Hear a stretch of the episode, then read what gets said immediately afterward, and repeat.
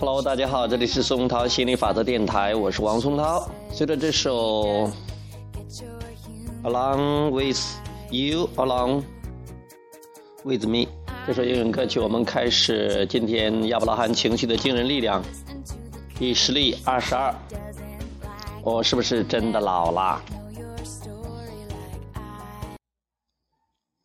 我今年七十多了，以前年轻时能做的很多事情，现在都做不了了。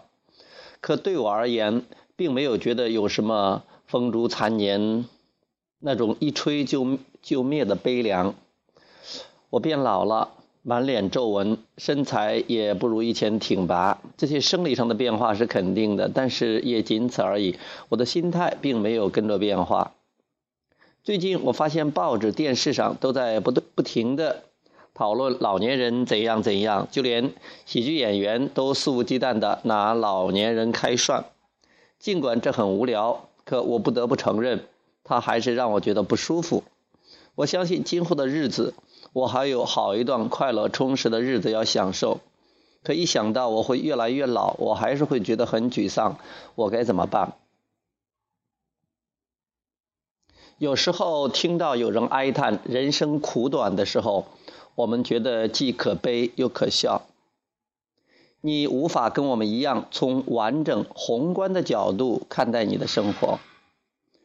大多数人对生命的理解就是从生到死，生是指他们身体的诞生，死就是指他们肉体的死亡。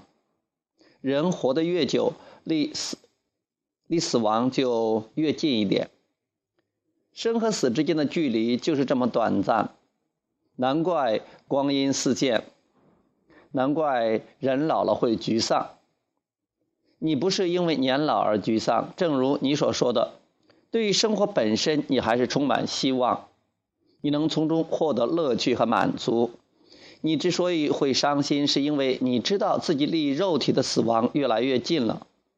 可如果你能把肉体的死亡看成是一段灵魂新旅程的开始，那么你就不会那么沮丧了，你甚至你会心怀好奇和憧憬。我们可以整日不停的跟你说永生这件事儿，可是我敢保证你听不进去。在这个现实的世界，你看得见、摸得着的这个生存空间的一切物质，当你死亡了，你没有躯体可以去触摸、去倾听。你自然便认为自己失去了一切。我们跟你谈的永生和灵魂太虚无缥缈了，你实在想象不出来，是吗？可如果你想改善自己的情绪，从低落中摆脱出来，想过好未来的每一天，像你憧憬的那样，你这种强大的意愿最终就会把你推向我们。因为你的意愿磁场把我们吸引进来了，你开始迈向了身心合一的第一步。也许你现在还无法迫使自己相信永远真的可以永远，那么当你迈出第二步、第三步之后，你自然而然的认识了你久违的好朋友——内在存在。当你专注于自己与广阔的内在存在完全相通，与其共同探索充满愉悦的生命经验，你发现当下的每一秒都那么美妙，以往的不如意或者将来可能面临的困境都消失不见了。你的生活只有这一刻，你紧紧地抓住当下，享受阳光雨露带来的生命的乐趣。那些想得而得不到、不想遇见却偏偏相逢的不快乐，在当下都不存在。就这样，你的每一个当下组成了你的每一天、每一年。你发现你竟然可以永生，时间对你来说根本不存在。你不知道自己到底有多老，不过你感觉你几岁，你就是几岁。也就是说，你的年龄完全由你做主，而且也只能由你做主。如果你指望行动去改变现状，那么必然会绝望。没有行动可以阻止时间流逝，或者是你躯体的衰老，也没有办法可以阻止别人谈论衰老或者对你投投来同情的目光。避开人群，藏起所有的钟表和日历，相信你会觉得这样的生还不如去死。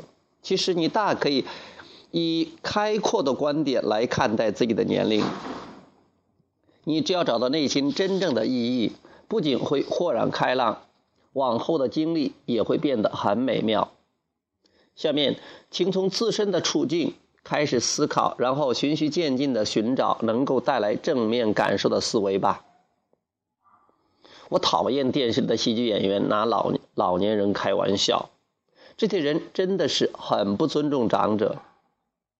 他们也不在乎开玩笑是否会伤害到别人。想到他们也会变老，我的心情就好多了。他们当然会老，除非是在老之前被卡车撞到，提前去见上帝了。哈哈！一见到他们，恳求上帝说：“我不想在天堂里永葆青春，只想回到人间，等到变老。”我就想笑。其实我是开玩笑的，我可不是真的希望他们被卡车撞到。大家最好都平平安安的。我只是希望他们能够体谅体谅我们的心情。伤害别人不好，我不喜欢那种感觉，也不想让别人受到伤害。但是。总是有人不断的受到伤害，理由各种各样。有时候没啥理由，人也会觉得伤心。想要控制这个世界来避免人和人受到伤害是不可能的事，所以我也用不着别人改变什么来防止我伤心。我自己能够照顾好我自己，包括心情。我以前只是想保护别的老人，让他们不受伤害吧。但是现在我发现。他们的感受是他们自己的责任，他们要为自己的情绪负责，跟我一样。喜剧演员嘛，就是要把事情的某一面扩大化，才能收到喜剧效果。其实他们对我们老年人的真正看法，也许没有那么夸张。